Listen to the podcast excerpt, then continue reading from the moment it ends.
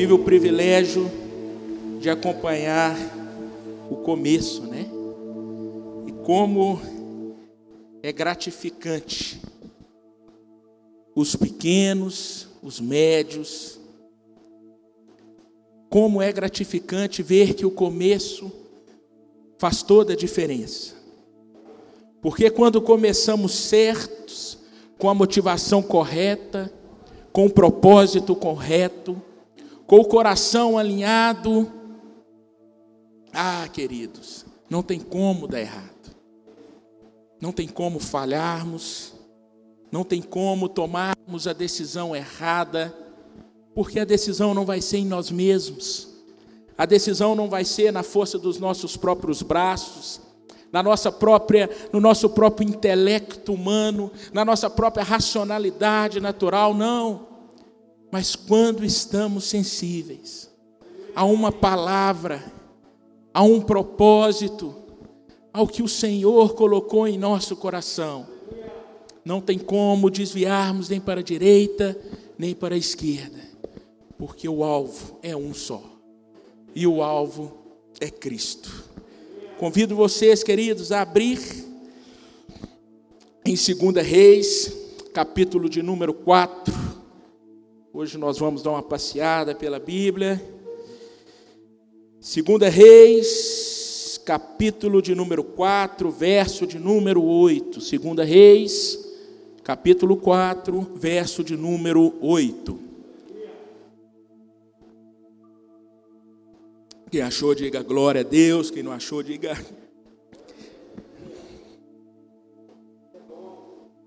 Glória a Deus, glória a Deus, queridos. E a palavra diz o seguinte: certo dia, Passou Eliseu por Sunem, onde se achava uma mulher rica, a qual o constrangeu a comer pão. Daí, todas as vezes que passava por lá, entrava para comer. Antes de darmos continuidade, um ponto a ser chamado a atenção: essa mulher era uma mulher rica, era uma mulher que detinha bens, era uma mulher que detinha patrimônio, era uma mulher que detinha riquezas materiais. E no primeiro momento, essa mulher foi usada para suprir uma necessidade natural do profeta. Então, todas as vezes que esse profeta passava por ali, essa mulher o dava alimento. E a palavra continua. Ela disse a seu marido: Vejo que este que passa sempre por nós, é santo homem de Deus. Aquele homem, profeta, despertou naquela mulher rica algo que fez com que ela chamasse o seu marido e dissesse: Marido, este homem eu vejo que é um santo homem de Deus. Então, queridos, na sequência dessa história, nós temos uma pessoa que foi utilizada como meio, como um canal para abençoar aquele profeta, inicialmente para suprir uma necessidade natural. Porém, como a palavra diz, não foi uma ou outra vez, mas foram todas as vezes que ele passava, isso nos dá a ideia de uma quantidade. Todas as vezes que ele passava e ali ficava, ele foi ao passar do tempo, ao passar do convívio, despertando algo nessa mulher através do seu comportamento. Através do seu comportamento, através do que aquele homem tinha ali, quando encontrava-se naquela casa, o que ele falava, o que ele praticava, a forma que ele se posicionava. Veja que Talvez no primeiro momento, no primeiro encontro, aquele homem talvez já tinha se pronunciado como homem de Deus, nos nossos tempos como um evangelista, talvez, como um missionário, ele já tinha se apresentado. Mas esta mulher, ao passar do tempo, ao passar do relacionamento, não pelo que ele havia dito, mas pelo seu comportamento, ela reconhece que aquele era um santo homem de Deus. E daí ela chama o seu marido e diz: Vejo que este que passa sempre por nós é santo homem de Deus. Façamos-lhes, pois, em cima um pequeno quarto, obra de pedreiro, e ponhamos-lhes nele uma cama, repita comigo: uma cama, uma mesa, uma cadeira e um candeeiro. Quando ele vier à nossa casa, retirar-se-á para ali, para ter um descanso, enfim. Então, queridos, na ordem nós temos que essa mulher, rica em patrimônio e bens, poderia suprir este homem, talvez com uma oferta, talvez com um valor em espécie ou com um patrimônio, com gado, seja lá com qual for o seu bem, mas ao invés disso, ela fala com o seu marido: Nós vamos fazer um quarto, e nesse quarto nós vamos colocar uma cama, uma mesa, uma cadeira e um candeeiro. Queridos, quem sabe que cama é um lugar de descanso. Veja que essa proposta dessa mulher pode parecer algo tão comum, mas tem um peso de sabedoria muito grande que nós podemos trazer para guiar os nossos caminhos no dia de hoje, para guiar as nossas escolhas, para guiar as nossas decisões. E o primeiro objeto que se coloca nesse quarto, nesse quarto onde a gente entende como um local privado, como local onde você tem ali toda a segurança do que está externo, o primeiro objeto que ela coloca é uma cama. A cama é local de descanso. A cama, queridos, é um local onde, se você é casado, vai colocar o seu cônjuge porque você confia em dormir ao lado dele. A cama é um local que, se você tem um filho, coloca o seu filho para dormir, porque você vai dar essa proteção, essa segurança. Mas jamais você vai colocar na cama alguém que você não tem sequer confiança, ter que dormir de olho fechado e outro aberto. Não, cama é local de confiança, de repouso. E vejam bem, esse profeta, esse santo homem do Senhor, vinha-se fazendo ali o propósito a qual Deus o confiou, e deduzimos que as circunstâncias, talvez poderiam ser circunstâncias que poderia fazer com que ele desistisse, circunstâncias que talvez poderiam levar a um cansaço, porque naquela época transitavam grandes e grandes e grandes percursos a pé, muitas das vezes poderia ser a circunstância um motivo de paralisar este profeta, este santo homem de Deus. E mesmo com isso, esta mulher rica, a primeira coisa que ela fornece a ele é uma cama. E eu convido vocês, dentro disso, a voltarem um pouquinho comigo ali no livro de Gênesis, capítulo 1, verso de número 1 que diz o seguinte: No princípio criou Deus os céus e a terra. A terra, porém, estava sem forma e vazia. Vamos parar por aqui. A terra estava sem forma e vazia. Guarda aí que daqui a pouco nós vamos voltar. Queridos, vocês sabem que a terra estando sem forma e vazia, ou seja, as circunstâncias naturais, dizia que não havia ordem, estar sem forma e vazia é um caos. E quando a gente vai avançando ao longo dos relatos bíblicos, a gente observa que todo milagre, ele precede de uma circunstância desfavorável, ele precede de uma circunstância tortuosa, de uma tribulação, de uma circunstância que, naturalmente falando, poderia desanimar a continuidade para, ao final, se ter ou não esse milagre. Nós podemos citar várias passagens, como em Noé, quando as circunstâncias, por mais que naquele momento não era comum a chuva, Mas o Senhor já havia orientado Noé que viria um dilúvio. E as circunstâncias naturais todos o debochavam, riam, não acreditavam, porque naturalmente falando era impossível. Como iria vir um dilúvio? Esse homem é louco. E Noé podia ter deixado ser se influenciado por aquela circunstância. Mas não, ele seguiu a palavra de Deus e ele construiu a arca. E após a tempestade veio a abundância, veio a bonança.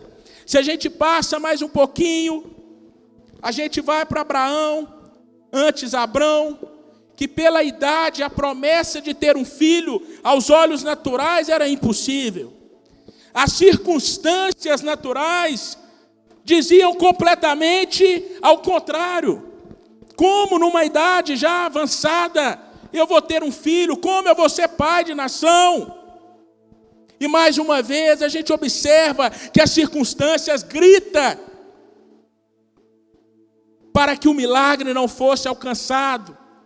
Se a gente avançar mais um pouquinho, em Davi, da mesma forma, contra o gigante, contra Golias, como que um, um pequeno contra um gigante, olha a circunstância. Quantos e quantos soldados tentaram derrubar aquele gigante? A circunstância gritava de que não daria certo, de que naturalmente falando, aquele quem era frente a um gigante. Mas as circunstâncias não deixaram com que Davi se amedrontasse. E Davi vira para aquele gigante e fala: seu incircunciso e fiel. Eis aqui alguém que vai cumprir um propósito. Pois eu recebi uma palavra de Deus e nela eu me agarro, pois eu sei quem eu sou em Deus, e nisso é a minha convicção. Se avançarmos mais um pouco em José, todos os seus irmãos, com ciúme daquele seu sonho, nós já conhecemos as histórias: José é vendido como escravo, é humilhado, e, com, e, e, e mesmo assim, não deixando se contaminar com as circunstâncias, é exaltado, vira governador. E se passarmos mais à frente, em Jesus, pela sua caminhada aqui na terra, vários e vários acontecimentos e milagres, que contrariam as circunstâncias. Vou citar apenas alguns. Em um belo determinado momento, Jesus dentro do barco, dormindo, e a tempestade vem.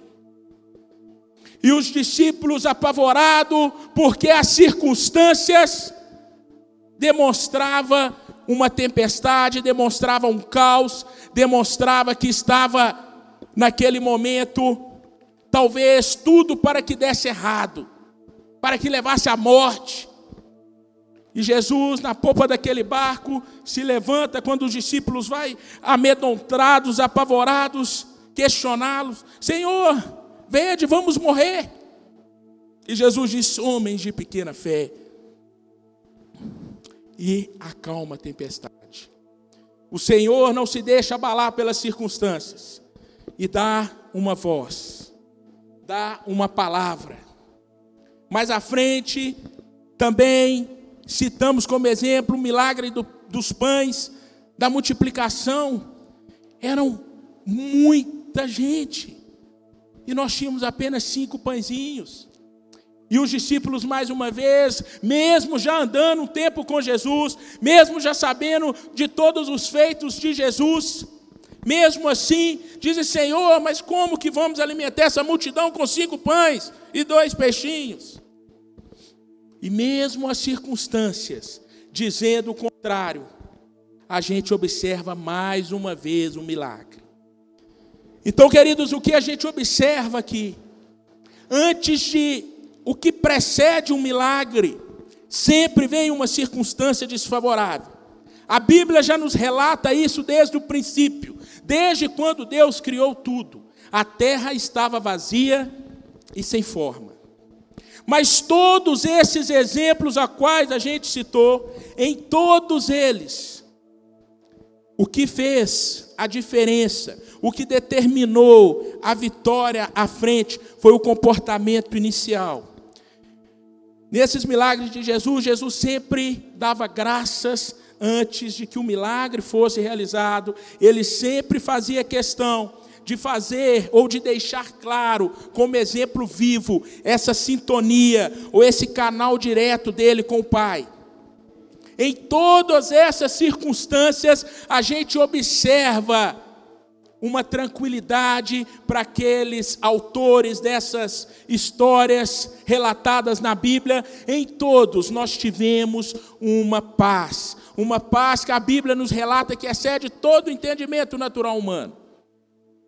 E talvez, queridos, voltando aí na nossa história, no nosso texto base, talvez a Sulamita não estivesse então como muita gente pode pensar, mas como que ela vai oferecer uma cama se a necessidade dele talvez fosse dinheiro? Então, queridos, isso nos remonta a entender que talvez ela não estivesse louca, talvez ela não estivesse fora da sua razão natural, não, talvez ela estivesse sim, guiada pelo Espírito. E aquela cama demonstra para gente que antes de qualquer batalha, antes de qualquer desafio, antes de qualquer decisão, a gente precisa de estar em paz. Nesse milagre dos pães, Jesus coloca todos aquela multidão assentados. Antes de qualquer coisa, a multidão é colocada assentada que que isso nos diz, queridos? Nós passamos agora recente por tantas situações caóticas. Vinha escutando agora no rádio, o Oriente passa por um momento nunca vivido antes. No Líbano, acabou a gasolina, acabou o combustível, não tem. Nós passamos aqui no Brasil alguns dias sem combustível, mas por questões adversas, mas lá é porque de fato acabou o que dá origem ao combustível. No Afeganistão, o presidente teve que fugir porque um grupo de revoltosos tomou o país. Países que estão passando por ondas de incêndio como nunca antes. Ou seja, queridos, nós estamos acompanhando notícias hoje pela manhã acompanhei notícia de que há uma crise entre o governo e o Supremo Tribunal Federal, uma crise entre o executivo e o judiciário. Talvez como nunca antes nós estamos passando ou ouvindo circunstâncias desfavoráveis tais como nunca antes vimos. Ficamos um ano e meio enclausurados, isolados, por causa de uma pandemia global que começou com um vírus lá do outro lado do mundo. Quantas empresas, li uma notícia ontem de empresas quebrando a onda que todos falam que hoje vivida lá fora, nos Estados Unidos, vai chegar aqui no Brasil. Milhares e milhares de desempregos, a taxa de juros mais alta de toda a história cinco e tanto de juros. Uau! Essas são as circunstâncias atuais que nós estamos vivendo, presenciando. Quando começou a pandemia, eu me recordo que pessoas muito próximas falavam: não, mas isso é só uma história. Eu não vi ninguém ainda pegar esse vírus, eu não vi ninguém ainda morrer. E aí as pessoas próximas começaram a se infectar ou inclusive até levar a óbito. E as pessoas começaram, opa, esse negócio parece ser sério. Quem imaginaria um ano e meio, comércios fechados, igrejas fechadas.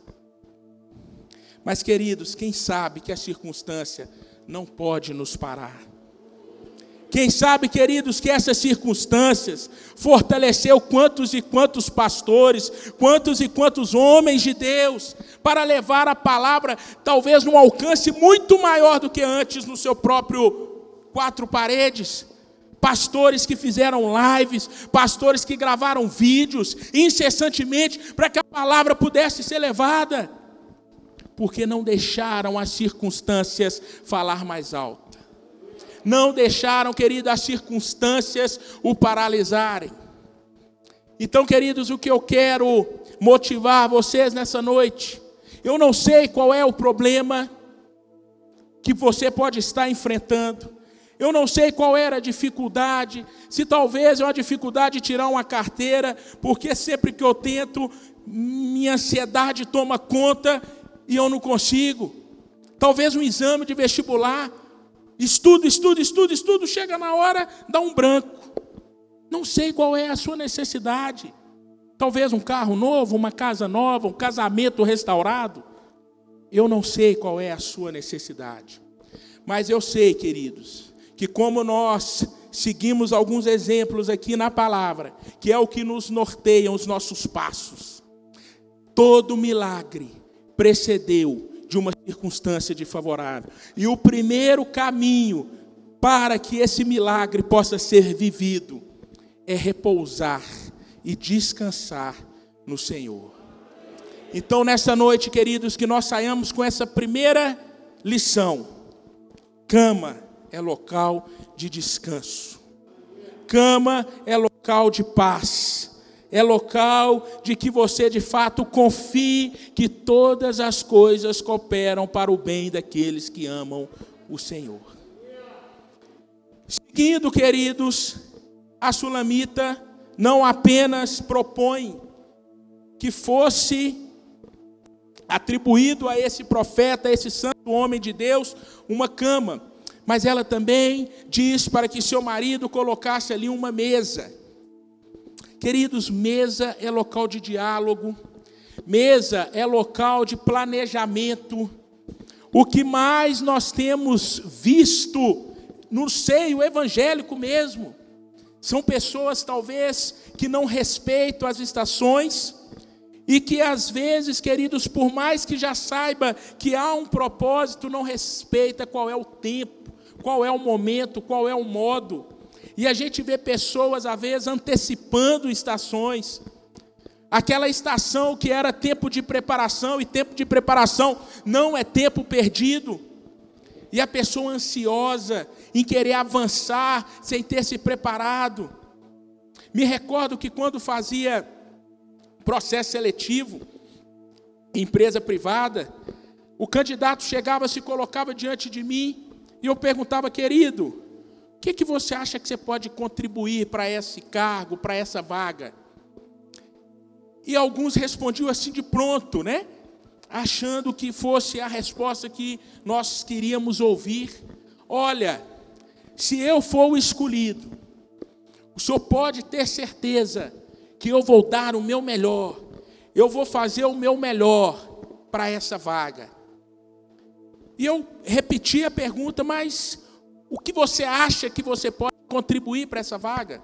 Olha, eu ainda não sei, mas eu comprometo que se eu for o escolhido, eu vou ser o melhor analista, o melhor técnico, enfim, qual fosse o cargo. Queridos, quem sabe que para você estar pronto para assumir algo, você já tem que ter na ponta da língua o que vai ser necessário naquela fase, naquela estação da sua vida. Quando a pessoa me respondia assim: Olha, eu pesquisei esse cargo, eu conversei com quem já atua nesse cargo, as atividades são essas, essas e essas, então eu sei que isso aqui eu vou precisar de me adequar, de me preparar, mas nisso daqui eu sei que eu posso contribuir.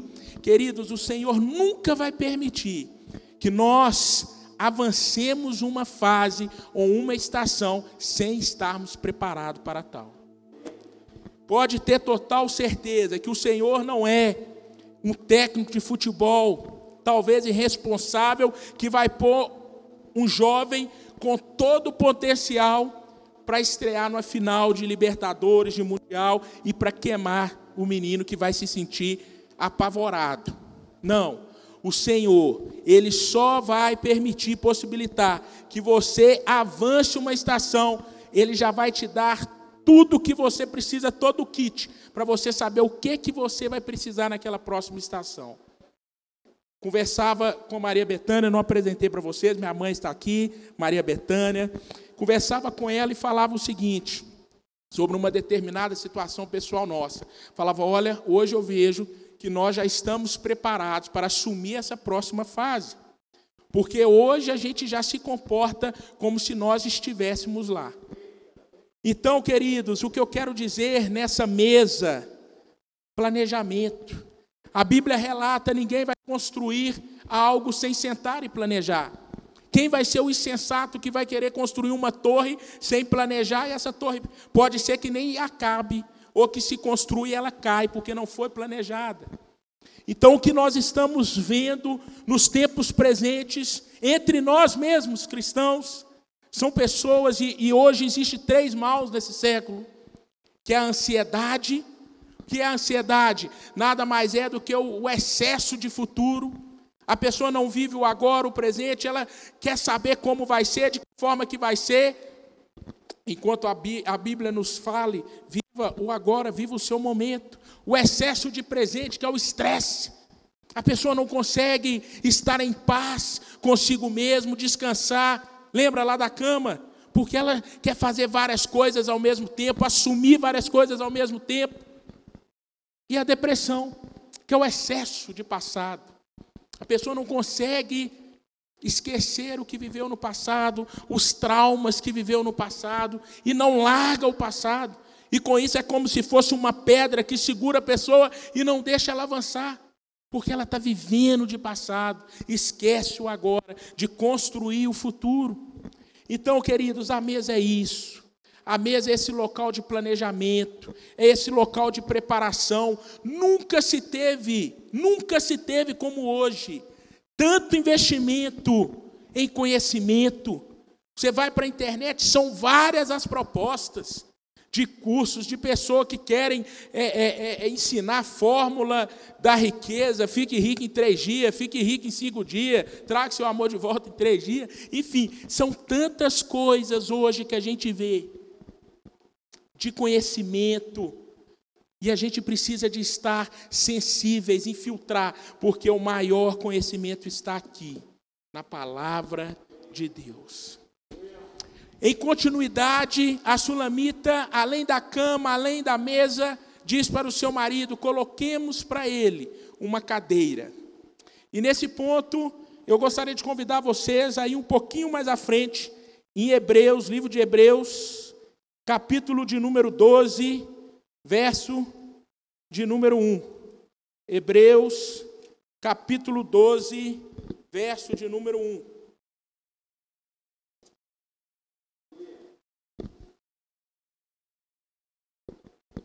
Que seria essa cadeira?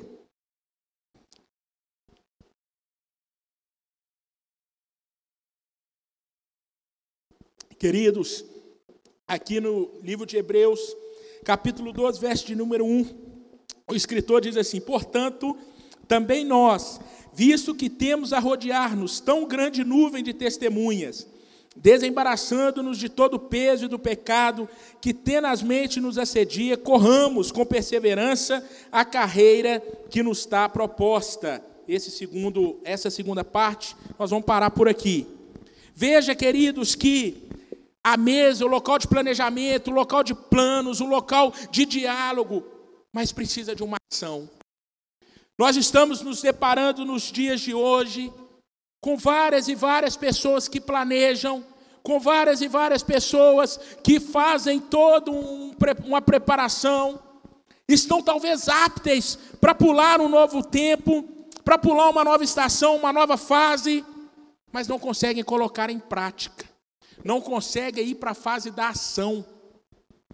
E nesse, nesse verso aqui de Hebreus 12, 1, o escritor diz o seguinte: que nós possamos correr com paciência, em algumas versões vão dizer correr com perseverança. E eu sempre me questionava, mas o que é correr com paciência? Ou eu corro eu tenho paciência? Mas não, queridos. O correr com paciência é você não deixar que essas circunstâncias, que esse tempo de preparação te pare. Ali o escritor vai falar, desembaraçando-no, não só dos pecados, mas de tudo aquilo que tenazmente nos assedia a os nossos passos serem mais vagarosos. quantas coisas lícitas que têm atrapalhado a carreira do cristão, coisas que não são pecado, talvez um trabalho, 16, 18. Eu já passei por situação de trabalhar 16, 18, 20 horas por dia. Enquanto talvez o ministério clama por pessoas que possam estar disponíveis em levar a palavra aonde ainda está em caos, ainda está em desordem, ainda está sem forma. Coisas do dia a dia, atividades do cotidiano, de casa. Coisas que são lícitas, queridos, mas não tiram do propósito. Coisas talvez, queridos, que às vezes a gente nem acha que está nos prejudicando.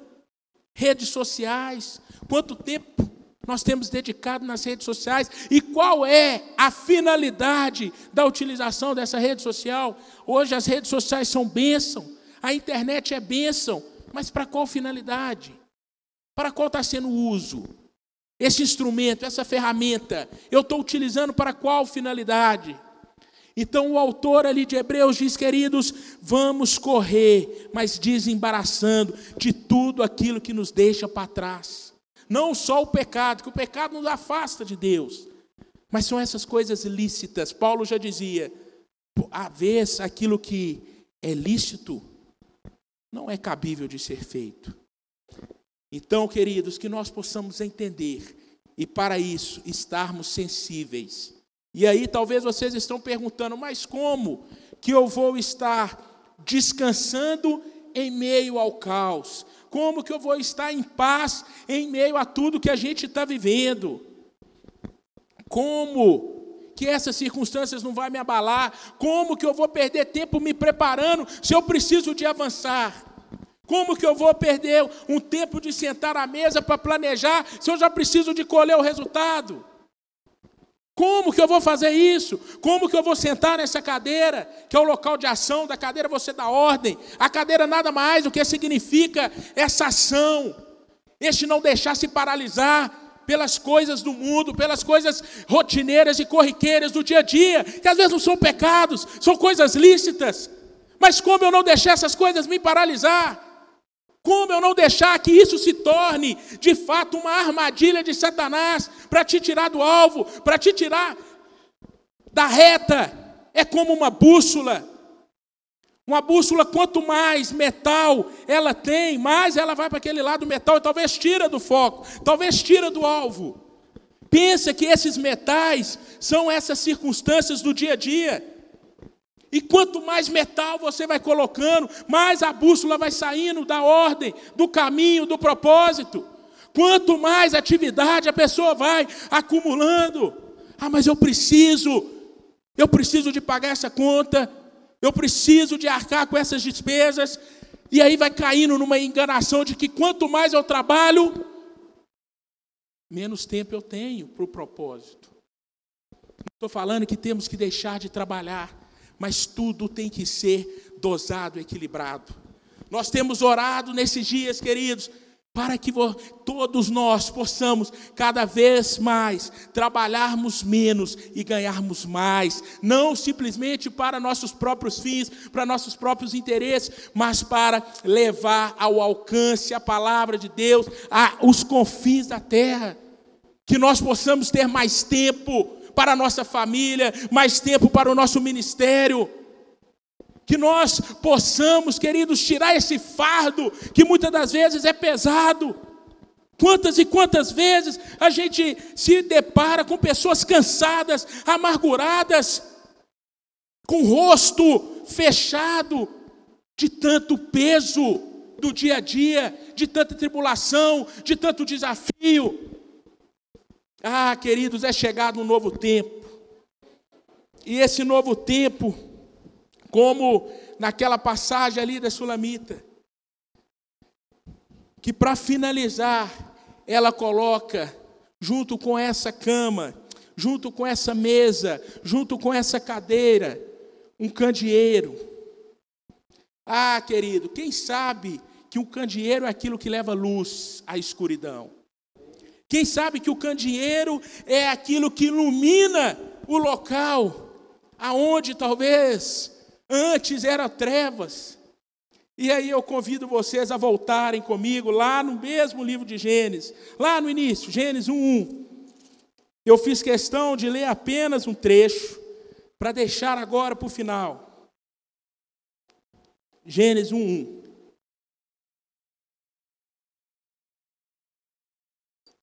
E diz assim: com alegria a gente pode complementar esse verso 2 que diz: No princípio criou Deus os céus e a terra, no verso 2: A terra, porém, estava sem forma e vazia, as circunstâncias eram negativas, as circunstâncias eram desfavoráveis. É como aquele profeta lá em Ezequiel 37, que é levado a um vale de ossos secos.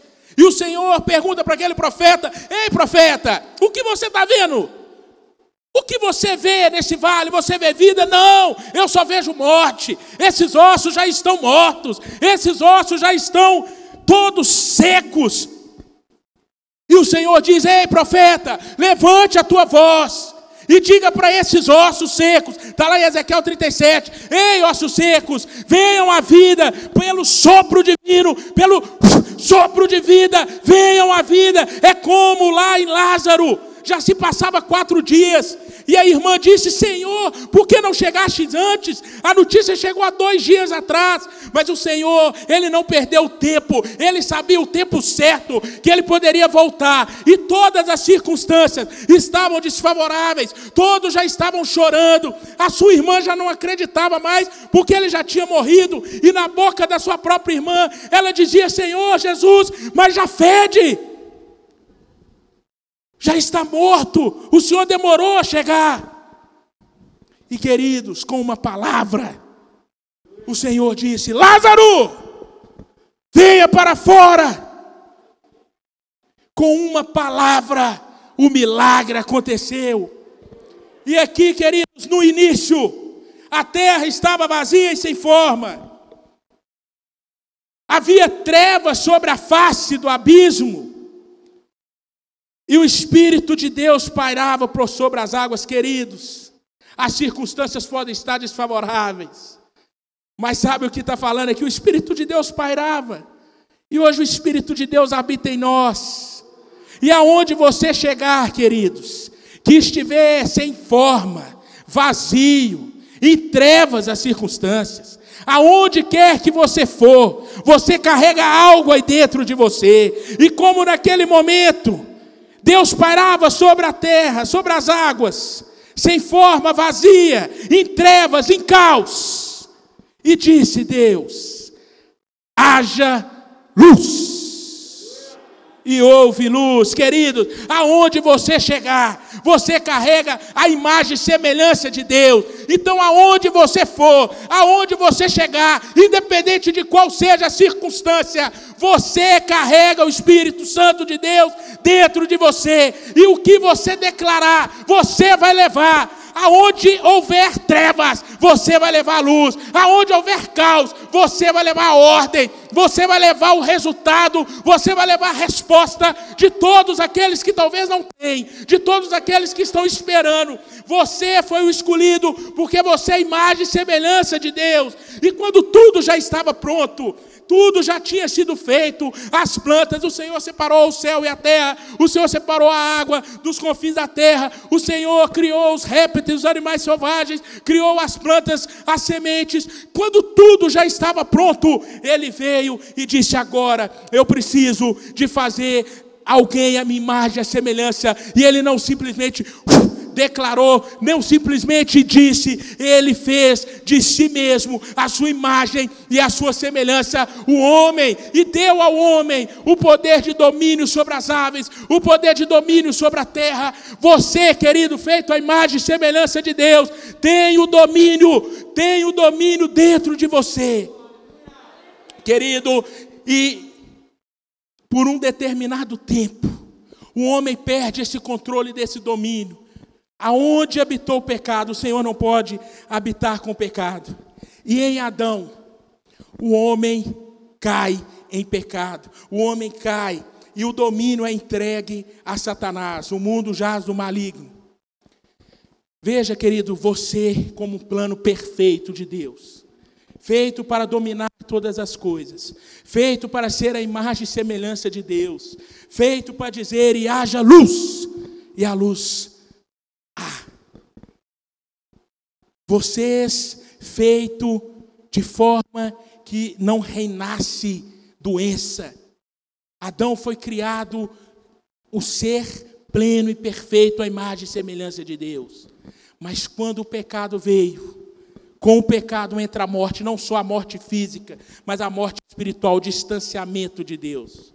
E da mesma forma que o pecado entrou apenas através de um, Jesus, é, Adão, só existiria uma única forma do Senhor recuperar este relacionamento, do Senhor trazer de volta aquilo que tinha sido perdido em Adão.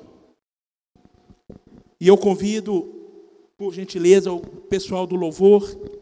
Só existia, a subir, só existia uma única forma, queridos. Só existia uma única forma do Senhor recuperar aquele relacionamento diário, aquele relacionamento que todos os dias o Senhor ia ter com Adão. E o Senhor, durante as fases, as estações, tentou chegar através do homem por sombras de, de animais que eram feitos sacrifícios, mas só existia um único sacrifício que poderia reconciliar a humanidade a Cristo Jesus, que poderia reconciliar a humanidade a Deus. Só existiria uma única forma, já que o pecado entrou por um homem sem pecado. Adão não tinha pecado, foi criado em e semelhança de Deus. A humanidade com Adão caiu e todos eram pecadores. Mas para que, da mesma forma que o pecado entrou em um, só existia uma única forma do Senhor fazer com que o homem, a humanidade, fosse resgatada. E o Senhor, querido, se faz carne, sentindo as mesmas dores, sentindo as mesmas sensações, os mesmos sentimentos que eu e você. Se faz homem em Cristo Jesus. Queridos, quem sabe que Jesus foi para aquela cruz do Calvário nu, sem roupa. A história conta que aquelas mulheres ficaram longe de Jesus porque ele estava nu para que se cumprisse a profecia, aquele que fosse colocado no madeiro, aquele que fosse humilhado, aquele que fosse querido, cuspido, naquela circunstância de dor, talvez uma dor insuportável a qualquer um de nós, uma dor talvez que nenhum de nós teria condições naturais de suportar.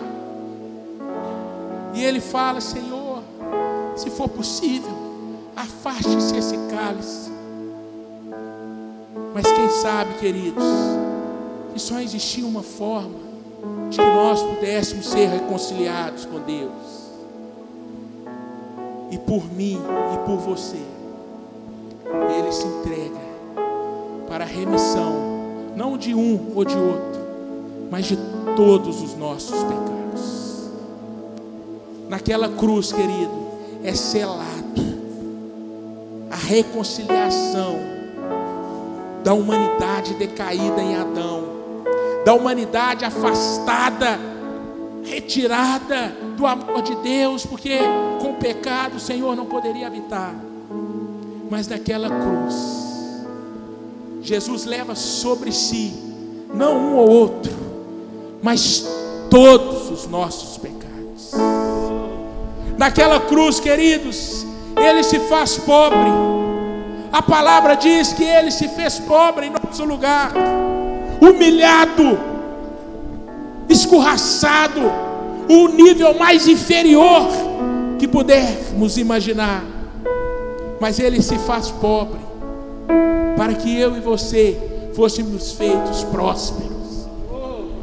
Ele leva sobre si todas, não uma ou outra, mas todas as nossas enfermidades. Eu não sei qual é a sua circunstância, eu não sei qual é o seu momento. Mas, queridos, a doença não tem legalidade sobre a nossa vida. Satanás pode tentar mandar uma seta de engano, como ele fez lá no Éden, lá no jardim do Éden com Adão e Eva, tentando enganar. Mas deixa eu contar para vocês a verdade, porque Satanás é enganador, é mentiroso. A doença não tem legalidade sobre a sua vida. Ah, Fabrício, mas eu tenho um diagnóstico médico que diz que eu estou com pouco tempo de vida, que diz que eu fui diagnosticado com esse vírus, que diz que eu tenho essa doença, queridos. Não, você não tem. A doença não tem legalidade sobre a sua vida. Eu não sei qual é a cura que você precisa nessa noite, mas de uma coisa eu sei ele levou sobre si todas, não uma ou outra, mas todas as nossas enfermidades. Nós podemos andar em saúde divina. Nós podemos andar em saúde divina. Ah, queridos, eu não sei se talvez isso para você é algo que, que ainda você não consegue receber essa revelação. Se tem alguém aqui nessa noite que diz assim: Ah, eu até já escutei, eu até sei, mas eu não estou conseguindo, eu não estou conseguindo fazer com que a palavra se cumpra na minha vida, eu não tenho forças. O médico me passou um diagnóstico e eu não consigo parar de pensar nesse diagnóstico. Se você é essa pessoa, pode ficar de pé no seu lugar. Se você tem uma doença, você não, mas se for lhe dito que há uma doença, seja essa doença qual for, uma diabetes, uma pressão alta, enfim, se você não consegue olhar para essas circunstâncias e reconhecer o que a palavra diz, Fabrício, de fato, eu não tenho forças. O diagnóstico está falando mais alto no meu coração. Essa enfermidade está gritando mais alto. Não tenha constrangimento. Fique de pé que nós vamos. Não precisa vir aqui na frente, não. Pode ficar de pé no seu lugar. Que a palavra, queridos, basta você crer. Me recordo de uma passagem da Bíblia que um homem poderoso, uma autoridade poderosa, falou: Jesus, eu estou com uma pessoa que está com uma doença e eu gostaria que o Senhor desse uma palavra para que ela fosse curada. E aquela autoridade não quis que Jesus fosse lá, não precisou. Ele falou: basta que você diga de onde o Senhor está, que ele há de ser curado. E pela fé daquele homem, houve cura, manifestando instantaneamente. Então, querido, da onde você está, talvez não é para você, talvez é para um ente querido quem sabe que, da mesma forma que aquele homem foi buscar Jesus, hoje o Espírito Santo habita em nós. Então, obras ainda maiores, eu e você podemos fazer. Ah, querido, se você é essa pessoa que sabe que tem alguém, declare sobre a vida dela. Se você é essa pessoa que eu não, não, não consigo de fato não olhar para as circunstâncias e reconhecer que eu sou próspero. A palavra diz que Ele levou sobre si, Ele se fez pobre em nosso lugar, para que fôssemos feitos prósperos. E prosperidade, queridos, é ausência de necessidade. Fabrício, mas tem tantas contas lá para vencer amanhã, já foram vencidas e eu não vi o dinheiro chegar, eu não consigo. Nós vamos fazer diferente. Eu vou pedir que todos fiquem de pé. Todos fiquem de pé